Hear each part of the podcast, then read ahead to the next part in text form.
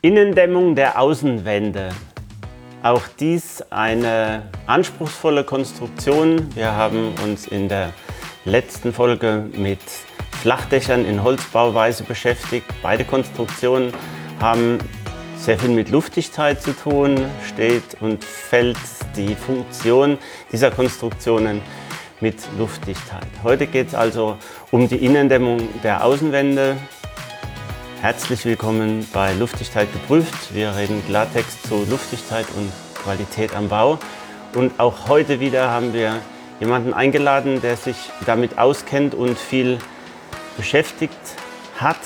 Heute ist wieder bei uns RBL Robert Borschlags. Robert, du hast dich letztes Mal schon vorgestellt, also bitte die letzte Folge auch nochmal hören zur Motivation.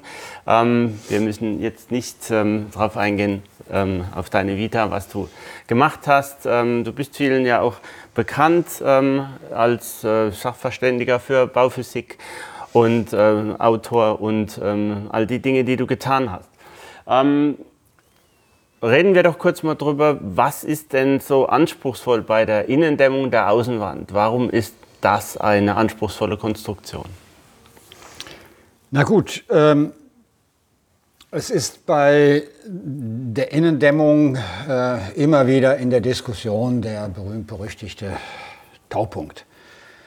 Taupunkt heißt also, wenn Wasserdampf äh, zu Tauwasser wird, also in die flüssige Phase übergeht und wenn das ähm, unsere hm, Bauteile, in diesem Falle geht es um die historischen Konstruktionen, befeuchtet, ähm, hat man ne, die, die Sorge, dass wir dann absaufende Altbauten haben, weil der Taupunkt unterschritten wurde. Und ähm, ja, in meinem langen äh, Forscherleben habe ich mich äh, damit auch schon in den 80er Jahren beschäftigt müssen, weil nämlich damals das äh, sogenannte Glaser-Verfahren, also sprich äh, die Taupunktberechnung und die Tauwasserberechnung genormt wurde äh, 1981 und ja, wenn sowas in der Norm steht, dann mm, man das alles mal äh, damals noch im Wesentlichen mit Taschenrechner und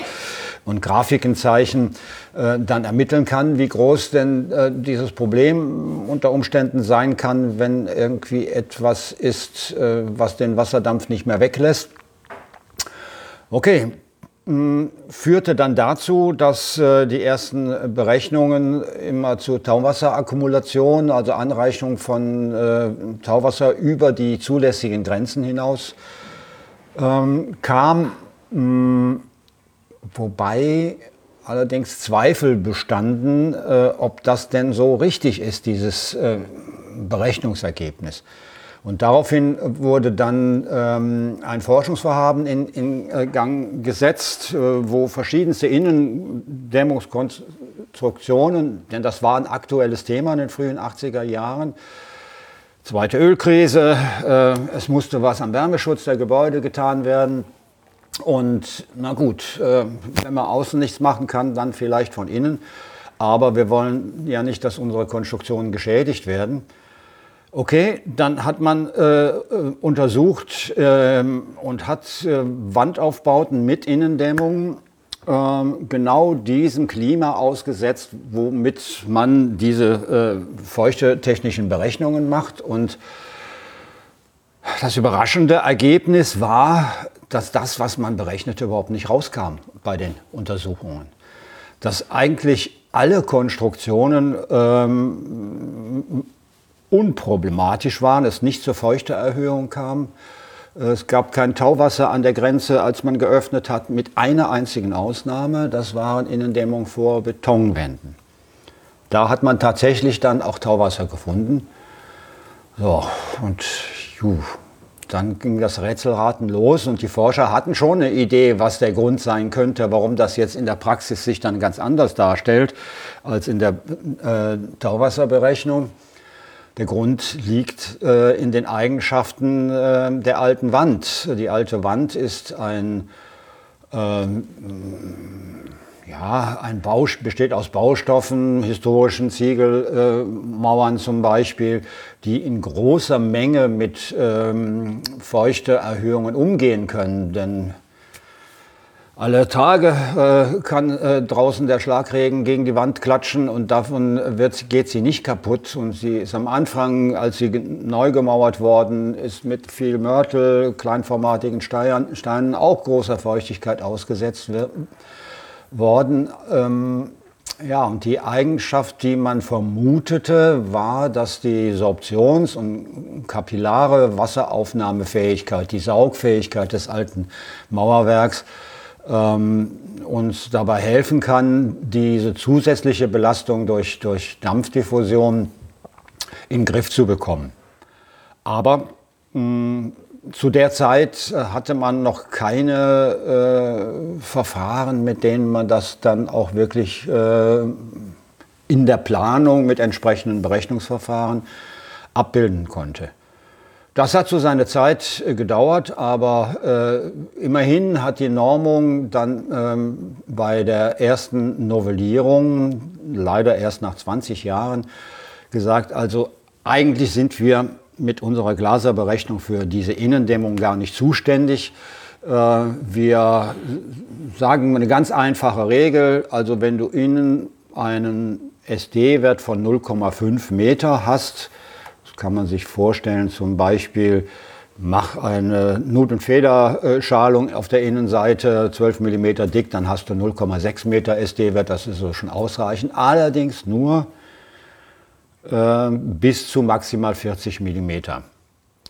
Dämmung. Darüber hinaus 40 mm Dämmung. Darüber hinaus äh, sagen wir von äh, der Norm zum klimabedingten Feuchteschutz nichts weiter dazu. Da muss man dann tiefer einsteigen. Vielleicht ähm, kann man nochmal ausholen. Also du hast gerade gesagt, ähm, äh, wenn man außen nichts machen kann, also die Fälle, warum kann man außen nichts machen? Gut, das hat, äh, das ist einfach äh, sind schützenswerte Gebäude, Gebäude, die unter Denkmalschutz stehen. Das ist die kleinste äh, Menge, aber es gibt viele schützenswerte Ensemble ähm, in den Städten ähm, oder auch einfach, ja, man findet es gut, dass man Gründerzeit hat und in darin äh, Gründerzeithaus hat und mit schönen Stuckfassade, da will man jetzt nicht irgendein Wärmedämmverbundsystem vorklatschen. Oder halt die sogenannten steinsichtigen Mauerwerken, vor allen Dingen in Norddeutschland, äh, Ziegelfassaden oder in Süddeutschland äh, Sandstein, äh, in Franken und, und, und. Also all diese Gebäude, wo man sagen würde, na, das, das muss bleiben so, wie es ist auf der Außenseite. Grenzbebauung fällt mir noch ein. Also man kann einfach außen nichts drauf machen. Das sind so diese mhm. Gründe, warum man überhaupt auf die Idee kommt, innen zu dämmen. Mhm. Äh, man nimmt sich natürlich auch noch Wohnraum weg, ganz äh, banal. Also das heißt, je Das würde ich nicht ganz so sehen, weil äh, du hattest bei, bei unserem letzten Podcast mal auf ein Buch hingewiesen, was ich auch mal geschrieben hatte, äh, Wohnen ohne feuchte Schäden. Und ähm, es ist so, wenn ich alte äh, Wände habe mit ihrem zum Teil sehr bescheidenen Wärmeschutz, dann gibt es äh, Wärmebrücken, die zur Schimmelbildung neigen.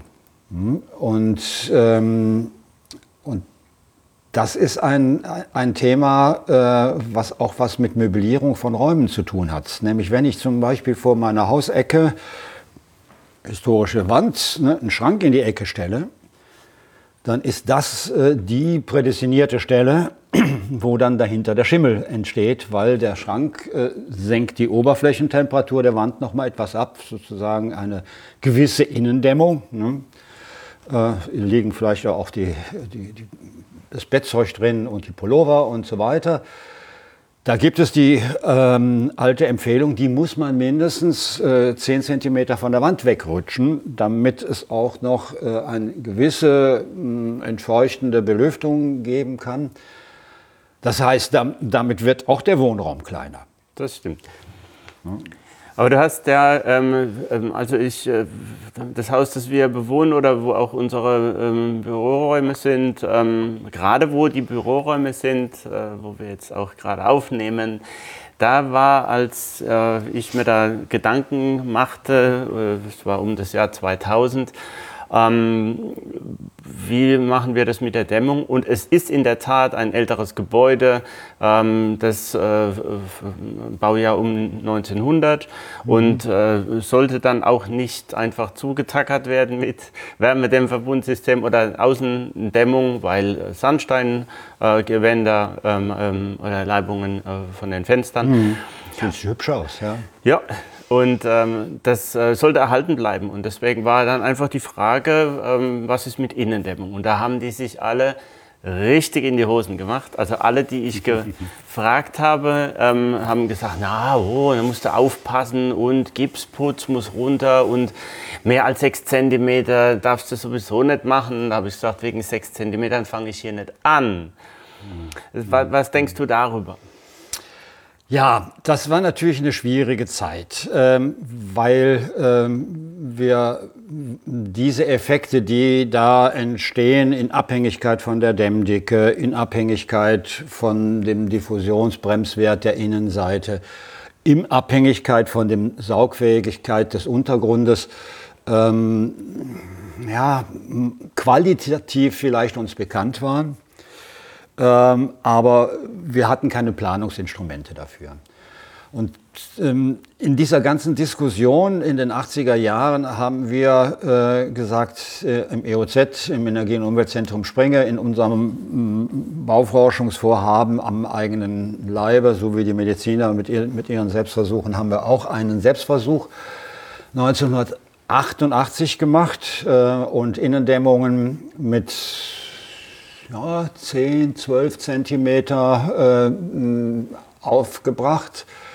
Ähm, damals im Spray-on-Verfahren mit Zellulose gedämmt, dann innenseitige ähm, Ausbildung mit und ohne Dampfbremse, um, haben Feuchtemessstellen eingebaut und das über Jahre äh, beobachtet, was da passiert. Und im Laufe dieses Prozesses der ähm, ja, praktischen äh, Feldforschung ähm, mit den Bedingungen, die man kennt, die man messen kann und, und, und, hat uns eigentlich immer ein bisschen mehr entspannter werden lassen, dass es alles funktioniert.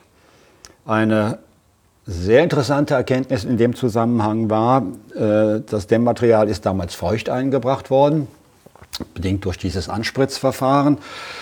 Und ähm, wir waren fertig im Herbst, Frühherbst äh, des Jahres 88 und wir haben nicht dem Hersteller Empfehlungen gefolgt und haben das richtig runtertrocknen lassen, sondern haben zugemacht, wir wollen mal sehen, was im Winter passiert. Und da war die erstaunliche Erkenntnis, dass gerade in der Konstruktion, die ähm, einen höheren Feuchtegehalt und keine Dampfbremse hatte, noch im Winter runtertrocknete. Also erst gab es eine Ausfeuchtung auf etwa 26 äh, Masseprozent an der Unterkonstruktion, an der Grenze zur Wand.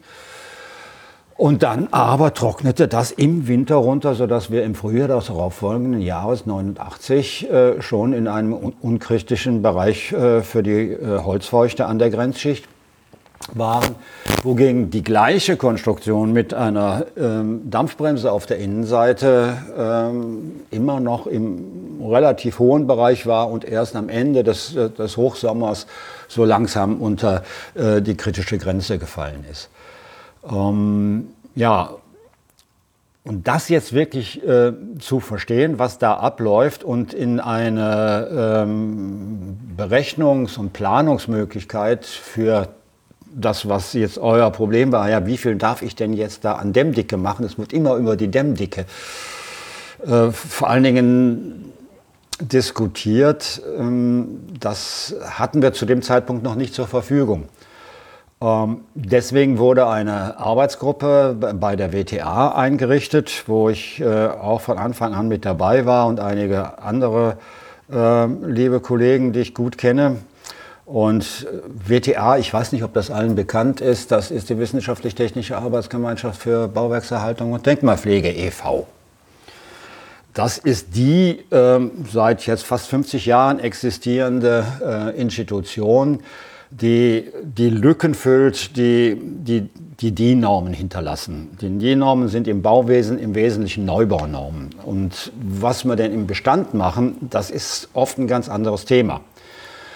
Und deshalb wurde die WTA gegründet und, äh, ja, und dann dieser Ausschuss eingerichtet, der sich speziell mit den Innendämmungen beschäftigt hat.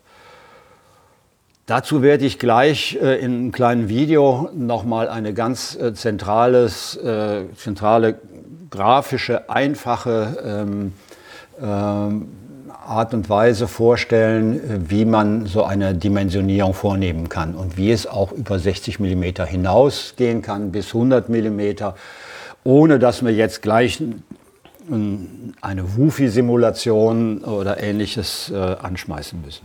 Dieses Video werden wir euch natürlich verlinken. Ähm, lass uns äh, vielleicht mal auf Konstruktionen eingehen. Was gibt es denn für Konstruktionen? Wir haben zum einen mal den Massivbau, was, was viel gemacht wird, also bei gemauerten Außenwänden.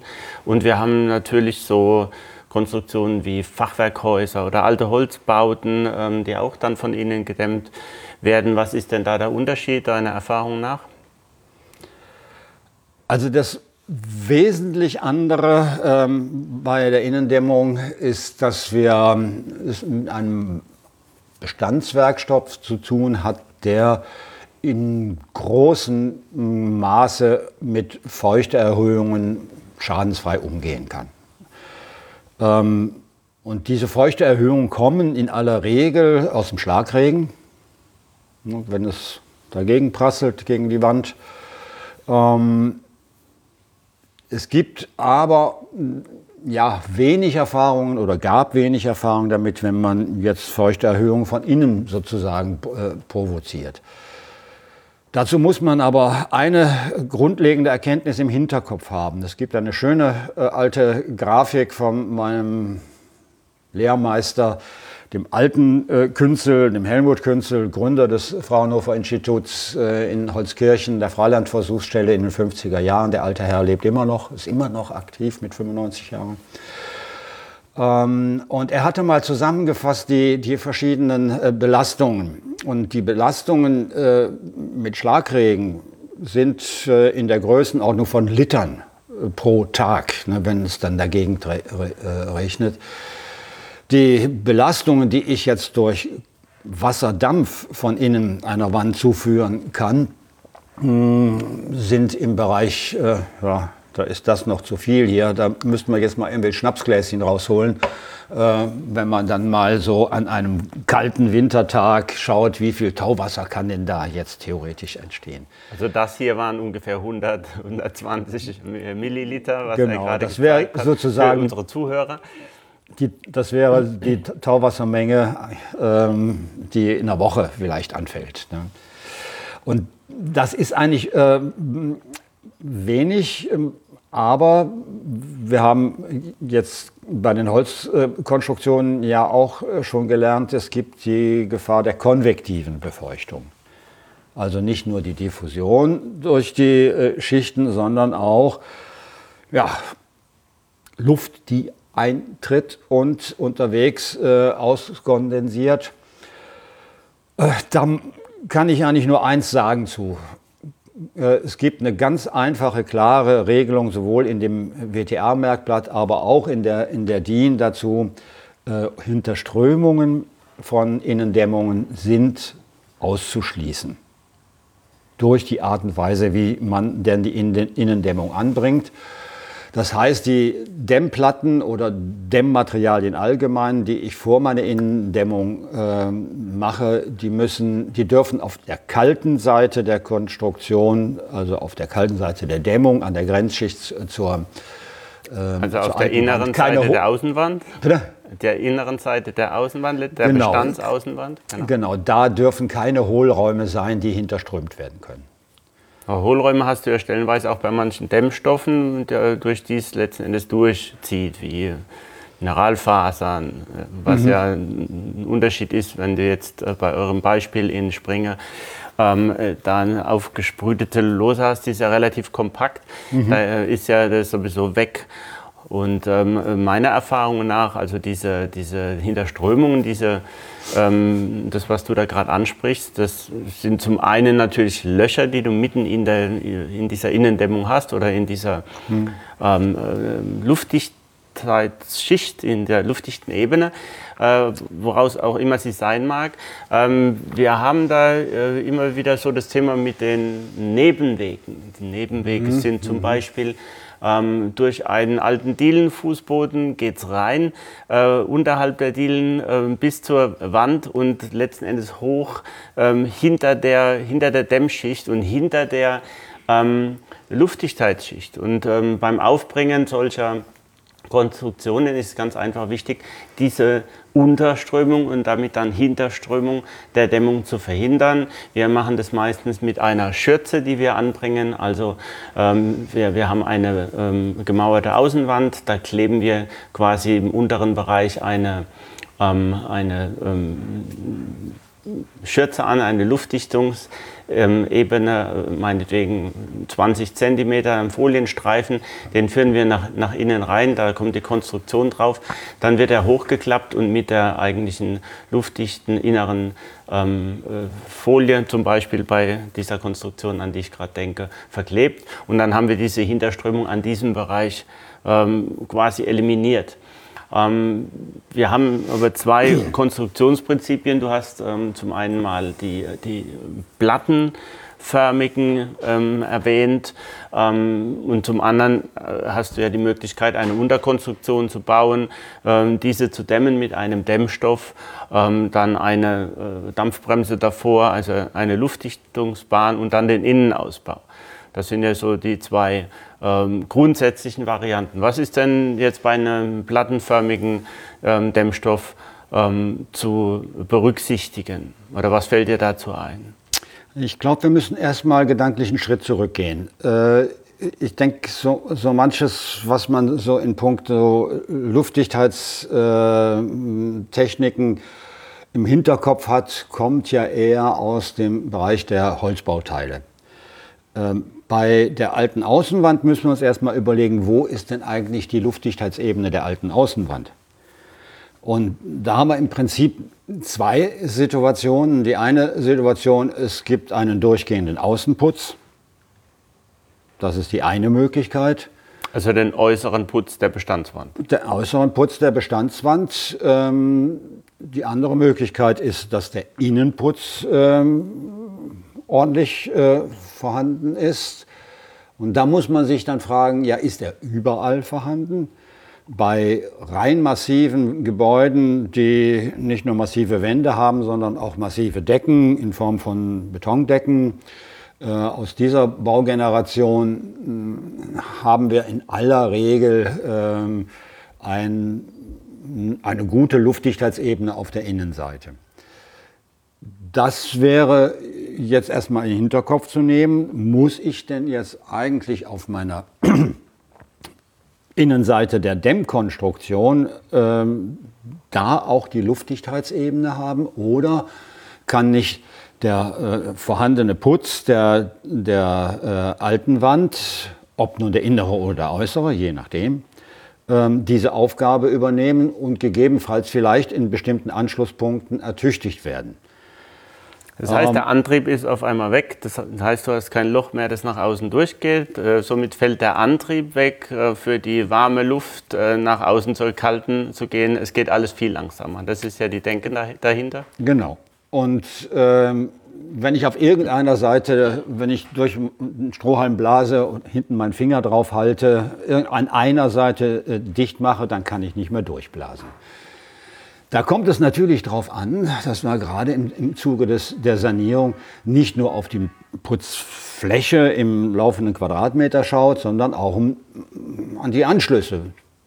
Die Fensteranschlüsse zum Beispiel sind da äh, ein wesentlicher Punkt, die man mitdenken muss, vor allen Dingen in der Sanierung, wo eventuell auch die Fenster getauscht werden. Und es geht bei den älteren historischen Gebäuden vor allen Dingen um die Holzbalkendecken. Die Holzbalkendecken, das ist ähm, nach den Forschungen, äh, die äh, mein Freund und Partner, Nachfolger vielleicht kann man auch nennen, Daniel Kehl, ähm, durchgeführt hat. Er war mal an der TU Dresden als wissenschaftlicher äh, Leiter eines Forschungsvorhabens zu dem Thema Balkenköpfe und Innendämmung. Und eine ganz interessante Erkenntnis, die dabei herausgekommen ist, äh, ist die, Holz eingebaut im Mauerwerk. Da könnte man jetzt einen eigenen Blog drüber machen, ähm, wann denn Balkenköpfe geschädigt werden können. Das hat in aller Regel nichts mit Innendämmung zu tun. Das hat man auch im Bestand vielfach, ne, angefaulte Balken. Und in äh, den neuen Bundesländern hatten wir ja so ein Versuchslabor über 40 Jahre. Ne, was passiert an kriegsgeschädigten äh, Fassaden, wenn man sie nicht äh, saniert? Ne? Und dementsprechend ja, äh, lieber Kollege aus Leipzig, der auch schon zu, äh, vor der Wende äh, Holzsachverständiger äh, war, hat gesagt, also als wir dann in Leipzig an die Sanierung nach der Wende rangingen, ungefähr 50 Prozent der Balkenköpfe waren weggefault, mhm. weil der Putz abgeblättert war, Regenrinnen un undicht waren und, und, und, und. Und das hat viel Schäden hervorgerufen. So, jetzt muss man sich halt überlegen, äh, wie kann ich jetzt ähm, nicht noch ein zusätzliches Schadenspotenzial erzeugen, dadurch, dass ich jetzt ähm, A, die Situation für den Balken ungünstiger mache, weil ich Innendämmung mache und dann der Balkenkopf kälter wird. Ne, das ist die äh, Befürchtung, die ja auch erstmal berechtigt ist. Nun ist aber Kälte für Holz äh, nicht unbedingt etwas, was äh, Zerstörung hervorruft. Sonst würde jeder Dachstuhl von einer Scheune ja schon gar nicht mehr existieren. Also Holz kann mit Kälte sogar sehr gut angehen, aber Kälte und ähm, hohe Feuchte, das kann dann schon wieder ein Problem werden. Und die holzzerstörenden äh, Pilze, die für die Fäule verantwortlich sind, die haben es aber lieber warm. Ne? Kalt wachsen sie nicht so gut. Und daraus ist dann, ähm, wir hatten den führenden Forscher äh, in Sachen Holzzerstörung, den äh, Hannu Vitan aus äh, Helsinki, zu Besuch bei unserem Holzbauphysikkongress und der hat uns sehr geholfen mit seinen langjährigen Forschungen, ähm, das mal genau zu quantifizieren bei welchen Temperaturen, bei welchen Feuchtigkeiten hm, und welchen Zeitdauern überhaupt Holzfäule entstehen kann. Und daraus äh, hm, hat äh, mit Hilfe von zweidimensionaler äh, hygrothermischer Simulation äh, Daniel Kehl eine sehr interessante äh, Erkenntnis gewonnen. Wenn ich ein, eine vorhandene Situation habe, wo altes Mauerwerk, alte Balken, äh, aber es zieht in dem Bereich. Und da sind wir jetzt an einem Punkt, den muss ich dazwischen schieben. Ähm, mit der Blower Door kann man auf Leckagesuche gehen, ob alles richtig gemacht worden ist. Man kann aber auch mit der Blower Door auf Leckagesuchen gehen im Bestand. Und das ist bei den Balkenköpfen ganz, ganz wichtiger Punkt.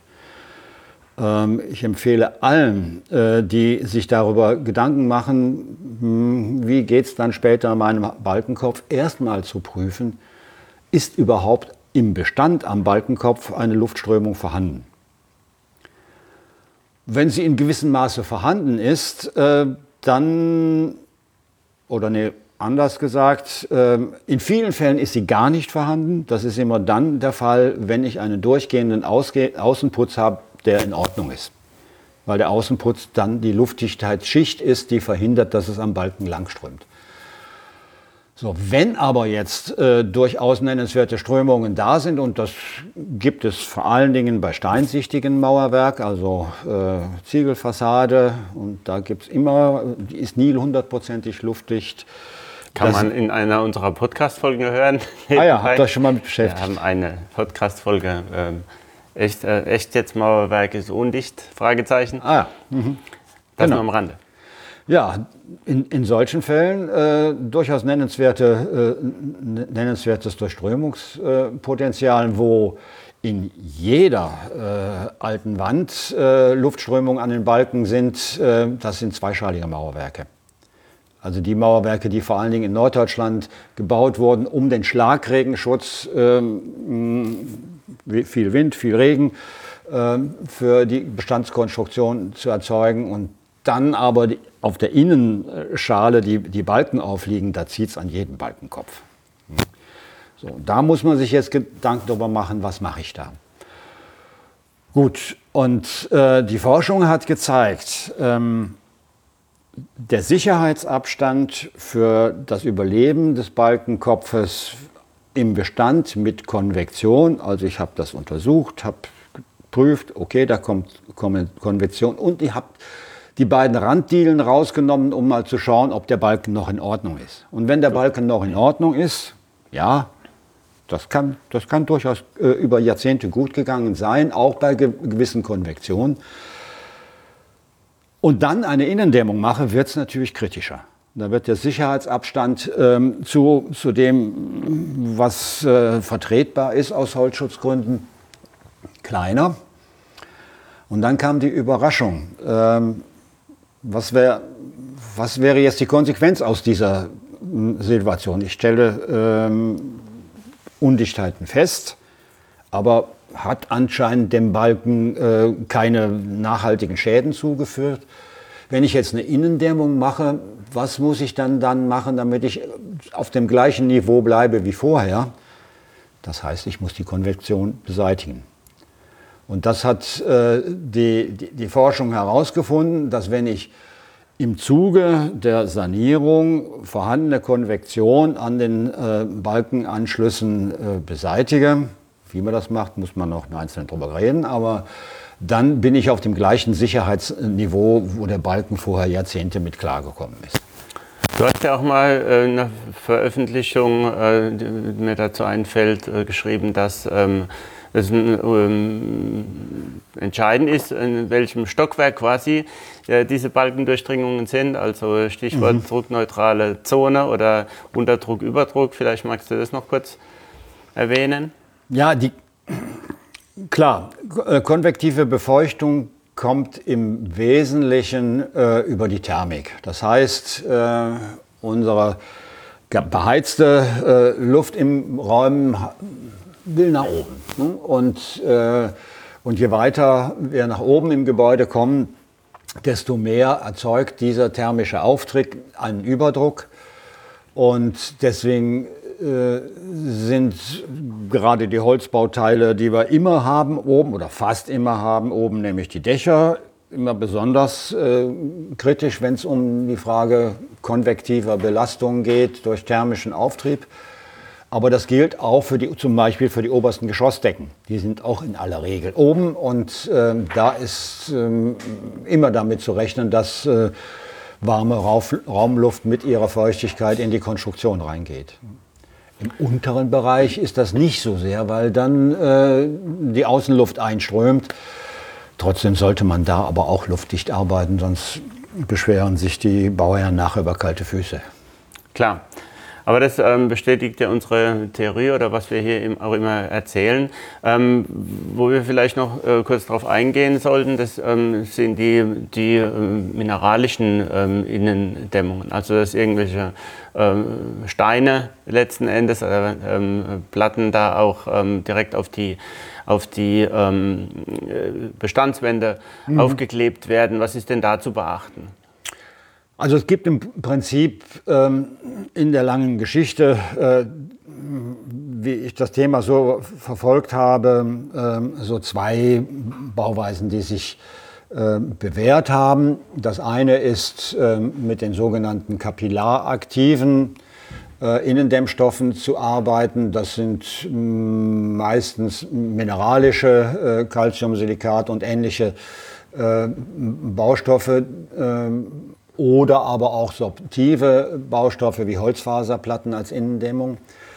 Ähm, da muss man allerdings wissen, wir wollen ja hinterströmungsfrei bleiben. Genau. Das heißt, alte Wände sind in aller Regel krumm und schief. Möglicherweise ist auch der alte Innenputz nicht mehr so 100 pro. Also man muss dann eine Ausgleichsschicht aufbringen, damit man überhaupt diese steifen Dämmplatten so an die Wand kriegt, dass sie nicht hinterströmt werden können. Der Worst Case äh, war so diese erste Generation äh, Verbundplatten mit Gipskarton und Styropor oder ähm, EPS da drauf und die dann mit Gipsbatzen angeklebt wurden. Genau.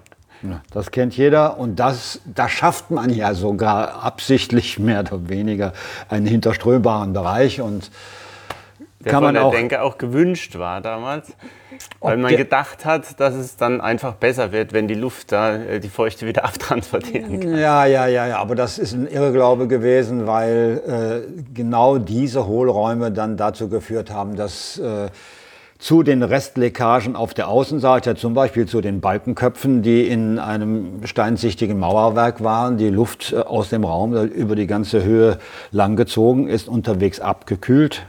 Ja, was macht sie dann? Dann gibt es Schimmel. Ja.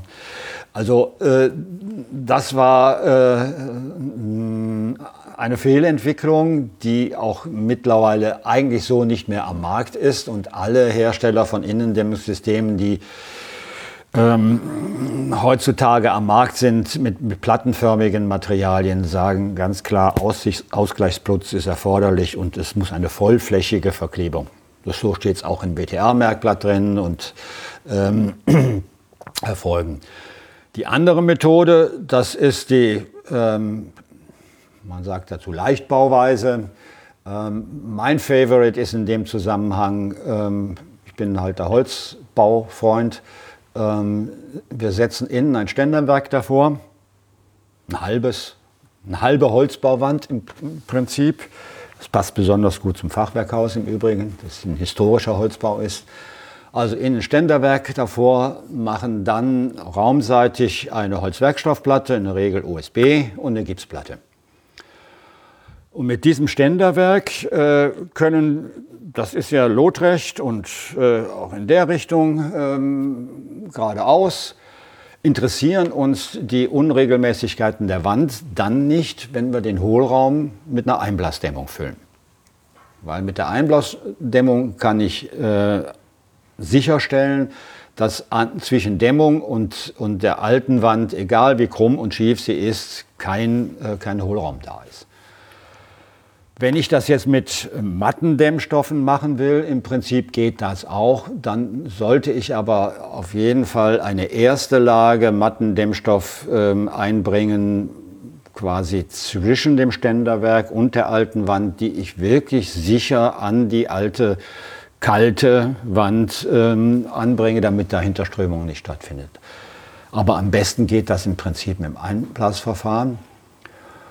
Ähm, das ist im Übrigen in aller Regel die kostengünstigste Variante, die gut kalkulierbar ist, die nicht abhängig davon ist, dass man während der äh, Bauzeit auf einmal feststellt, ich muss aber noch mehr Ausgleichsputz drauf machen oder mir kommt der Altputz zum Teil entgegen oder oder oder.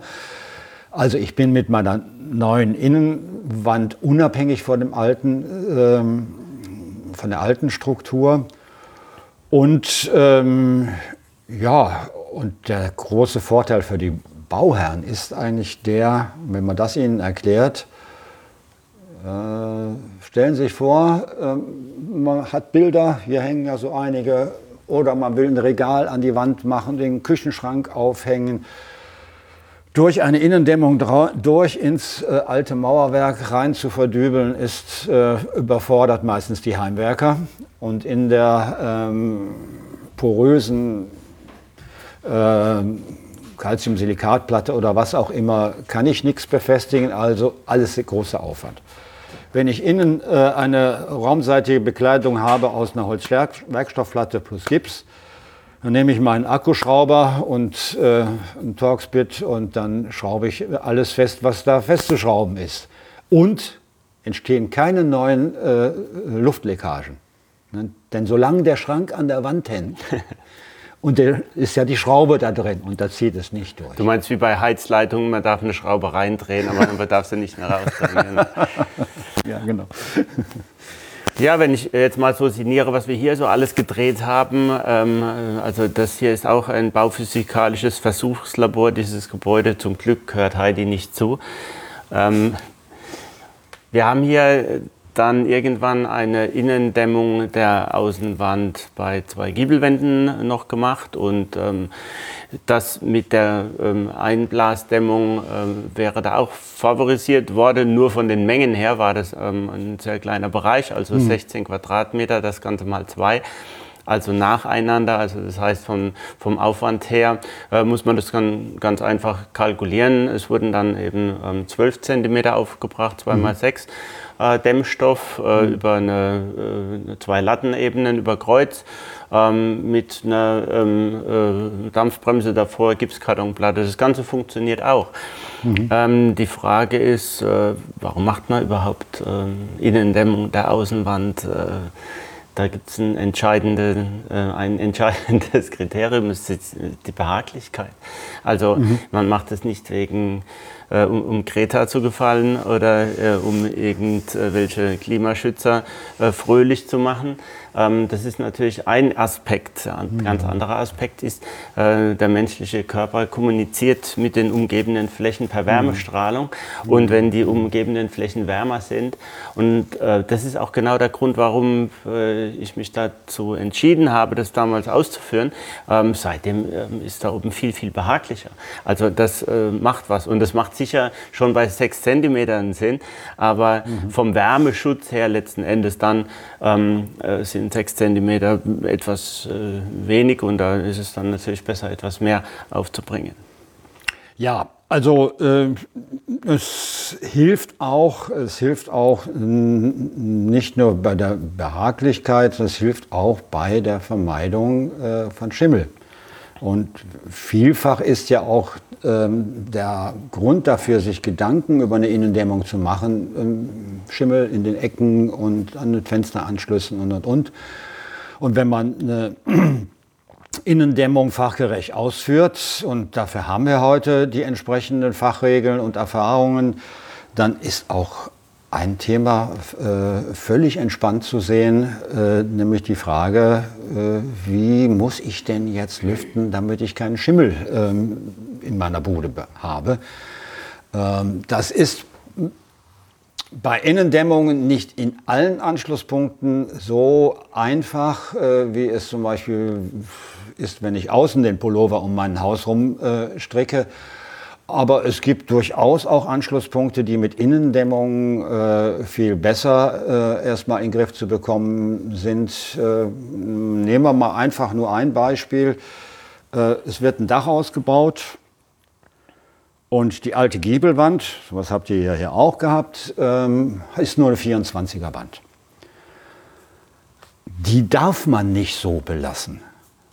Äh, obwohl das vielleicht private Bauherren des Öfteren gemacht haben, aber das, äh, diese 24er Wand erfüllt nicht die Mindestanforderungen an den, äh, an den Schimmelschutz. Und da kann, darf ich keinen Wohnraum hintermachen. Aber die Bauern haben dann oft nicht das Geld, jetzt auch noch gleichzeitig eine Außendämmung zu machen, damit die Wand dann äh, den erforderlichen Wärmeschutz hat. Und außerdem, selbst wenn man außen die Dämmung macht, dann muss man gucken, oh, hm, am, am Ortgang oben habe ich da nicht noch, immer noch eine Wärmebrücke, also muss ich vielleicht oben drauf auch noch was machen. Die erste Maßnahme ist in Verbindung mit dem Dachausbau auch an den Giebelwänden oder auch massiven Drempelwänden unten eine Innendämmung vorzusehen, damit man ähm, wirklich äh, A, Behaglichkeit, B, aber auch Schimmelfreiheit der Wände hinkriegt. Ja. Sehr gut. Vielleicht noch ein paar Geschichten ähm, aus Luftigkeitssicht. Äh, Sicht, ähm, was ich so erlebt habe ähm, mit der Blower Door.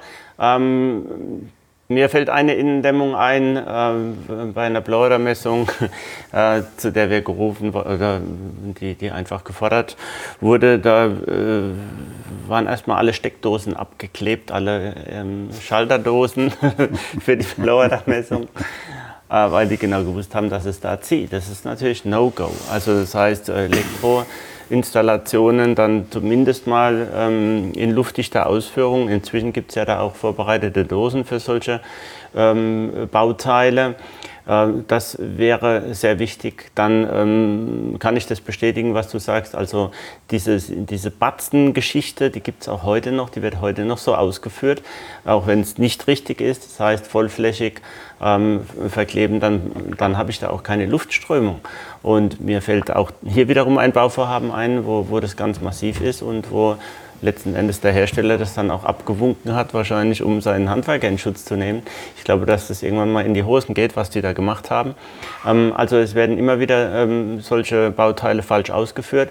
Ähm, da geht es einfach darum, dass äh, man den Handwerker so ein bisschen über die Schulter schaut, was die da eigentlich machen. Und ähm, ja, also von Bauleitungsseite und auch von Bauherrenseite her ist da einfach ähm, ja, die Qualitätssicherung äh, äh, erfolgt und man einfach äh, dann auch mal sieht, äh, was, was sagt der Hersteller oder wie, wie ist das Ganze gedacht und geplant. Ähm, wir haben hier uns, unser Bauteil ähm, in den Wohnräumen mit den 12 cm Innendämmung ist ähm, absolut fehlerfrei. Wir haben auch noch ein Bauteil, eigentlich ein Flachdach, allerdings ist es eine Betonplatte. Die ist auch von innen gedämmt, ähm, auch wiederum selber Aufbau. Ähm, ich glaube, das sind 10 cm, die da verarbeitet wurden. Also diese, diese mhm. Innendämmungen funktionieren schon und ähm, aus Gründen der Behaglichkeit ist das eigentlich so das Wesentliche, warum man da mal drüber nachdenken sollte, nicht nur was den mhm. Wärmeschutz anbelangt. Also ich denke mal, äh, was ich eben schon sagte, man muss sich überlegen, was ist eigentlich meine Luftdichtheitsebene und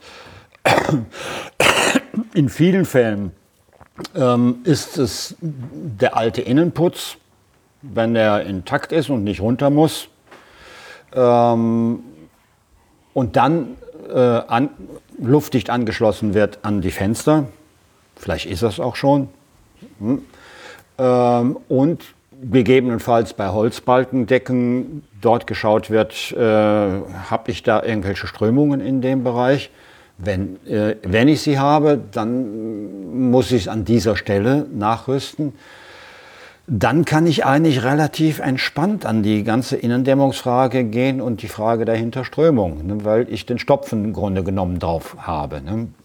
Muss man natürlich schauen, wie man das äh, auf dem Bau mit den verschiedenen Gewerken und äh, Zuständigkeiten so auf die Reihe kriegt, dass es nicht irgendwie ja, die entscheidenden äh, luftdichtenden Maßnahmen irgendwie durch das Gewerkeloch fallen und äh, dann doch äh, man hinten runterfällt.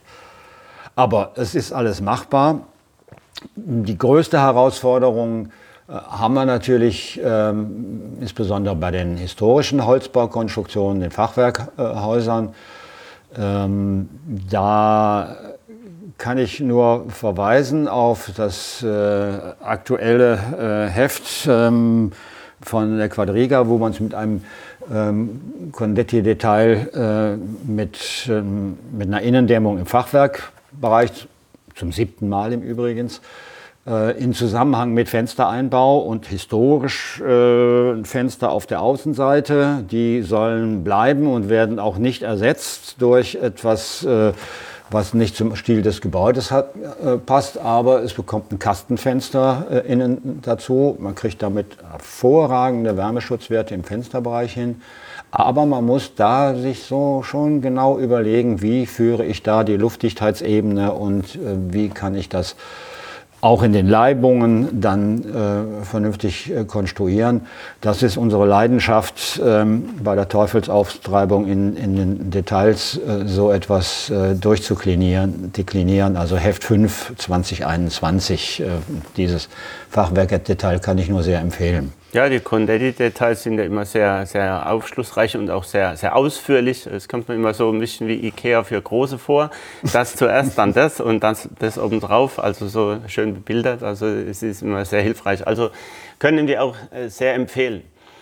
Ich denke, mit unserer Innendämmung der Außenwand sind wir durch. Ähm, ich erinnere mich auch jetzt nochmal an 2012, äh, als wir da oben anfingen, äh, weil da war Gipsputz drauf auf der Wand mhm. und äh, da auch wieder die Frage und ich habe dann irgendwann zu einem gesagt, jetzt schalten wir mal die Mikrofone aus. Ähm, was passiert da und ist das Problem und können wir das so machen?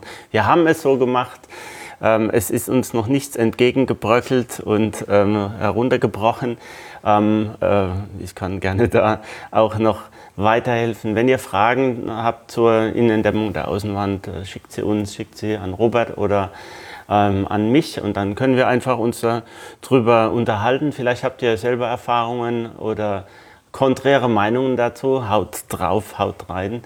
Ähm, wir möchten nochmal auf das Buch Luftdichtheit ähm, von Gebäuden hinweisen, das ähm, jetzt gerade erscheint äh, im Rudolf Müller Verlag. Und ähm, zur Quadriga fällt mir noch ein, dass wir da gerade einen Fachartikel geschrieben haben, oder der jetzt ähm, da auch gerade erscheint, äh, zur, zu Anforderungen der neuen Norm für Blower-Messungen, was sich da verändert. Ähm, auch das sehr zu empfehlen. Das ist so der Stand, den wir im Moment haben, was sich mit dem Gebäudeenergiegesetz geändert hat und mit der neuen Norm, ähm, die ISO 9972. Mhm. Das nur noch zum Abschluss. Schön, dass ihr wieder dabei wart, Robert.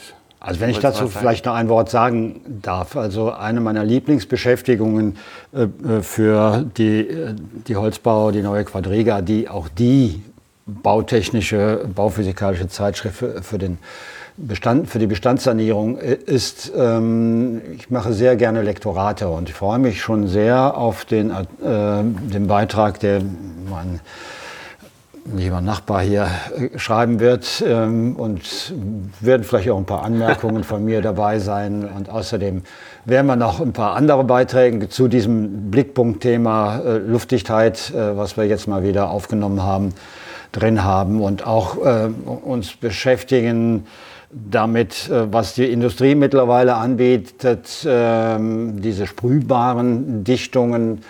Da äh, wird ein Hersteller die Gelegenheit haben, in unserer Rubrik gute Lösungen nennen wir die immer, hm, aus der Entwicklung, Produktentwicklung was zu erzählen. Das ist allerdings bei uns nie ein PR-Artikel, sondern es müssen Fachartikel sein, die ein Lektorat bekommen. Das heißt also ne, meistens bin ich es, aber nicht immer, äh, ein Fachkollege auch ähm, dann auch mit sozusagen dafür steht, dass das, was da von Herstellerseite präsentiert ist, äh, nicht den, den Fachregeln widerspricht oder vielleicht eine ganz wichtige Innovation ist. Sehr gut. In diesem Sinne, ja. Ja, dann sind wir durch für heute. Robert, schön, dass du da warst. Schön, dass ihr dabei wart. Haut rein seid wieder dabei. Wir freuen uns auf euch.